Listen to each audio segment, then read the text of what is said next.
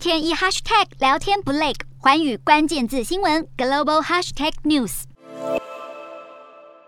乌俄战争爆发后，西方国家随即展开对俄罗斯的各项严厉制裁，渐渐的停止进口俄罗斯能源。欧洲各地也开始出现越来越多暂停营运的天然气供应厂。但是，位于世界另一端的中国和印度却与民主国家唱反调。他们不但没有谴责俄国，还在全球抵制俄国能源之际，和俄罗斯继续保持商贸关系，以超低价格购买俄国石油与天然气。中印两国都拥有庞大的能源市场，他们向俄国进口石油和天然气，让他能源收入不减反增。根据彭博新闻报道，中国今年四月份对俄国的进口总额高达八十九亿美元，与去年同期相比增加了五十七趴。而印度的能源进口商也同时以低于市场行情的价格向俄国大量购买天然气。俄罗斯官方也预计，二零二二年因能源出口创造的外汇收入可以达到约三千两百一十亿美元，较二零二一年增加三分之一以上。乌俄战争牵动全球，它造成的不只是人道灾难，而是全世界经济和物流的失衡。